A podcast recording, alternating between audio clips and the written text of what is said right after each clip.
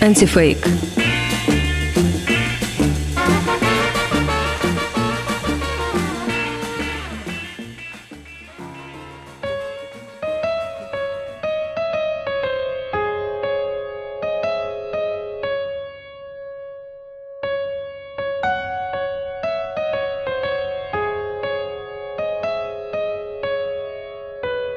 Привет!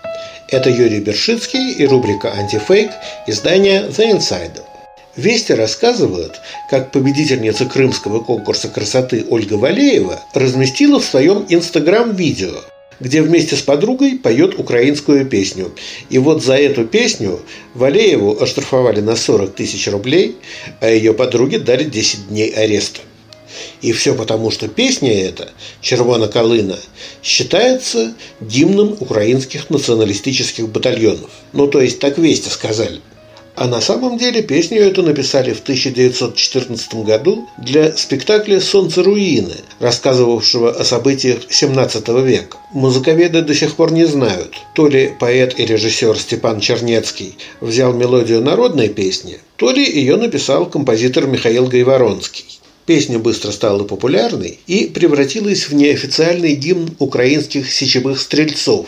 Это было украинское подразделение в составе австро-венгерской армии во время Первой мировой войны. Как известно, часть Западной Украины входила тогда в состав Австро-Венгрии. В песню даже добавили куплет, в котором упоминались сечевые стрельцы. После Первой мировой войны командир сечевых стрельцов Евген Коновалец стал лидером организации украинских националистов. Но нет свидетельств того, что эта песня была как-то особенно популярна именно в их среде. Она просто стала практически народной патриотической песней. В 20-х годах ее записал на пластинку украинский певец Михаил Зазуляк, который пел в Нью-Йоркской Метрополитен-опера.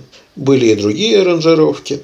Уже в 80-х годах правозащитница Надежда Светличная, которая тогда работала в украинской редакции «Радио Свобода», добавила к ней еще один куплет. С этим куплетом ее исполнял хор под руководством известного дирижера Леопольда Ященко. Вот так звучит она в исполнении этнографического хора «Гомин» под управлением Ященко.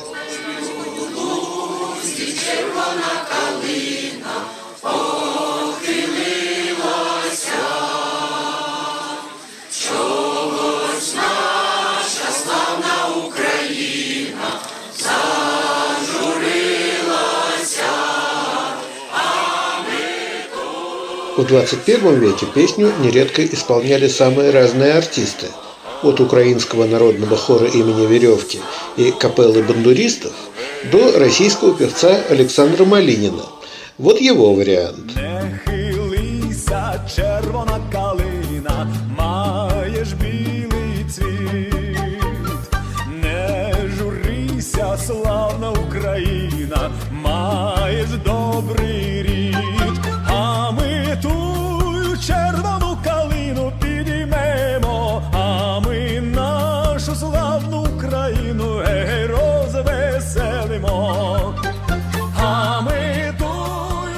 Но российские власти увидели в песне Крамолу только после начала войны в феврале 22 года, когда ее записал лидер украинской группы Boombox Андрей Хлывнюк совместно со знаменитой британской группой Pink Floyd. Их клип набрал в мире большую популярность и стал символом борьбы Украины за свою свободу. А так называемые националистические батальоны к этому не имеют никакого отношения.